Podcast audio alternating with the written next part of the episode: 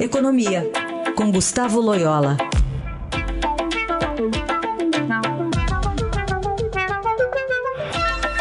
Loyola, bom dia. Bom dia.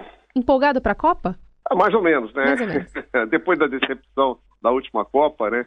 A gente sempre fica com o pé atrás. Mas vamos lá, torcida é, vale torcer, né? Sempre Até vale aproveitar torcer, e perguntar né? para você, Loyola, antes da pauta mesmo, né? É, mexe tanto assim com a economia, a gente sempre vai falar a Copa vende mais TV. Será que é, é do mesmo jeito de antes? É, mexe um pouquinho, mas eu acho que não é uma coisa que faça é, Grande grande diferença. diferença, né? Quando a Copa foi no Brasil, aliás, o, o efeito no, no período da Copa foi até negativo, porque teve muita, muitas horas paradas e, enfim, as empresas produziram menos, o comércio vendeu menos naquele período. Ah, é claro que televisão às vezes vende mais, assim, tem, tem, essa tem isso, isso também, mas no, no geral, eu vou dizer que não faz muita diferença, não. Na Quando, o- quando o evento é no país, tem alguma, algum efeito positivo em algumas questões e negativos em outras, né? Mas é, fora do país, assim, é, que diminui um pouco os- as horas trabalhadas e tal, é, mas não, não chega a afetar muito, não. É, isso acaba contando negativamente. Negativamente, exatamente. Bom, vamos falar então sobre dólar. A disparada do- do- da moeda aumentou em 115 bilhões de reais o total que bancos e empresas terão de desembolsar para fazer frente às dívidas no exterior. Reportagem do Estadão traz ainda que os empréstimos na moeda estrangeira não tenham crescido. A variação cambial faz com que sejam necessários mais reais para pagar o mesmo compromisso. Então, o quadro pode gerar ainda mais preocupação com a informação do Banco Central de que quase 50% das empresas com dívida em dólar não contam com proteção à variação do câmbio. E aí, Loyola?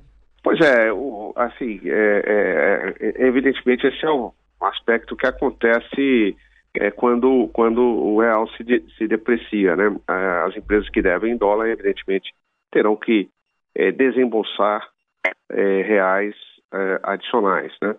Ah, Há, há- há duas questões aí é, que tem que ser colocadas para a gente não, não, não, não exagerar muito no que, no que seria uma, um possível efeito negativo disso. Primeiro, é, é- é exatamente isso que você mencionou, que grande parte das empresas ou são exportadoras, né, que, portanto, tem o que, o que se chama de hedge natural, ou tem hedge, ou seja, adquiriram de- de- derivativos para eliminar o risco cambial, né, ou são empresas multinacionais que têm operação no exterior e, e portanto, também têm é, ativos ah, em, em dólar no exterior, ou empresas brasileiras que têm ativos no exterior. Não tem exatamente hedge, não são exportadoras, mas têm ativos no exterior. Eles podem usar esses recursos eh, lá do exterior para pagar eh, essas dívidas. Então, são, são eh, grupos de empresas sobre as quais tem menos preocupação. Agora, eh, de fato, sobra aí uns 17, 18% das empresas que não têm nenhuma proteção em nenhuma dessas, eh, desses ativos no exterior. Essas, de fato, vão ter que desembolsar uh, em reais um valor eh, maior e isso pode ser um problema. Mas devemos lembrar também, eu acho que é importante, que eh, uma parte dessa dívida é dívida de longo prazo. Então, isso não tem que ser desembolsado agora e não se sabe, né, evidentemente, qual, será o dólar lá no momento do vencimento dessas obrigações. Então, eh, também não, não gera um efeito, um desembolso adicional desse, desse valor embora os balanços das empresas acabam, eh, acabem refletindo essa, essa depreciação, né? Loyola, falando agora de um vizinho nosso aqui, a Argentina, que está com uma crise cambial também, mas tem inflação alta, juros de 40%. O que, que aconteceu com, com a Argentina e, e o que, que isso pode refletir aqui no Brasil? Bom, a Argentina, ela, é, o, o governo do presidente Macri, embora tenha feito uma série de mudanças para melhor é, na política econômica e inclusive com preocupações de reformas e tal, ele não tem, não está conseguindo segurar a inflação. E isso mostra que uma, uma estratégia gradualista para lidar com a inflação nessa faixa aí de 30% ao ano que está lá é muito complicada. Né? A gente já teve essa experiência no Brasil e a gente não conseguiu usar uma estratégia gradualista quando a inflação chegou nesse patamar. Daí os chamados planos econômicos, né? os planos econômicos justamente é uma maneira de você é, dar um tratamento de choque né, na inflação. Então, o, os argentinos eles achavam que poderiam, através da, dos instrumentos aí de política monetária, gradualmente ir derrubando a inflação, que não conseguiram. Isso, isso é, foi um problema. E o outro é, é, é justamente é, é, é, essa perspectiva aí de, de ou essa perspectiva não, essa situação em que o dólar começa a se valorizar no mundo inteiro, atinge a Argentina e, e evidentemente, com um, um, volume muito baixo de reservas internacionais, é, o país fica mais é, vulnerável. Daí a, esse recurso aí preventivo à FMI, né?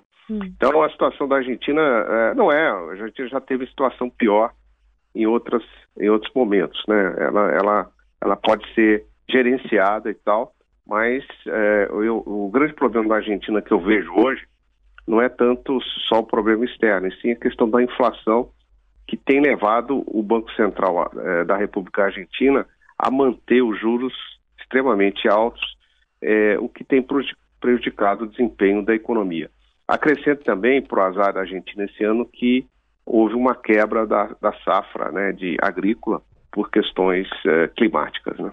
É, e, aliás, sobre isso, é, a gente vê que realmente não é uma questão homogênea, porque essa desvalorização do peso argentino em relação ao dólar, é, que já chega a 23% no acumulado do ano, se tornou a esperança dos produtores de soja e milho do, do, do da Argentina para reduzir essas perdas que eles tiveram com a seca que, que você mencionou, tida como a pior dos últimos 70 anos, porque eles já venderam com um dólar mais alto e agora após a colheita, vão fazer pelo menos algum estoque, algum, alguma reserva de dinheiro, né? É, exatamente. É, sempre tem os setores que são prejudicados e os que são beneficiados é. É, num movimento desse tipo. O importante é que a Argentina não perca o rumo aí da política econômica e continue é, com uma, é, essa política mais responsável, né? É, abandonando aquelas práticas lá da, da época da, da Cristina Kirchner que levaram o país a, a, ao buraco, vamos dizer assim. Né? Então, a gestão Macri tem sido positiva, embora não tenha conseguido resolver o problema da inflação. Né? embora não tenha popularidade, né? Também Caiu para menos de 40% a aprovação do presidente. Só um detalhe, Exato. só, a gente mas, começou... mas faz inveja para, para o Michel Temer. Oh, né? oh. Mais que o dobro. A, a, gente começou falando de futebol, só para terminar falando de tango, o, o brasileiro tá mais barato ir para Argentina, né não? É, porque o, o, o, embora, a nossa moeda também se desvalorizou, né? Mas é. a dele se desvalorizou mais, né? Então acho que ficou um pouquinho mais barato para é. o brasileiro. Né? Então tá bom. Tá aí, Gustavo Loyola falando de economia aqui no Jornal Dourado. Obrigado. Até mais. Até mais.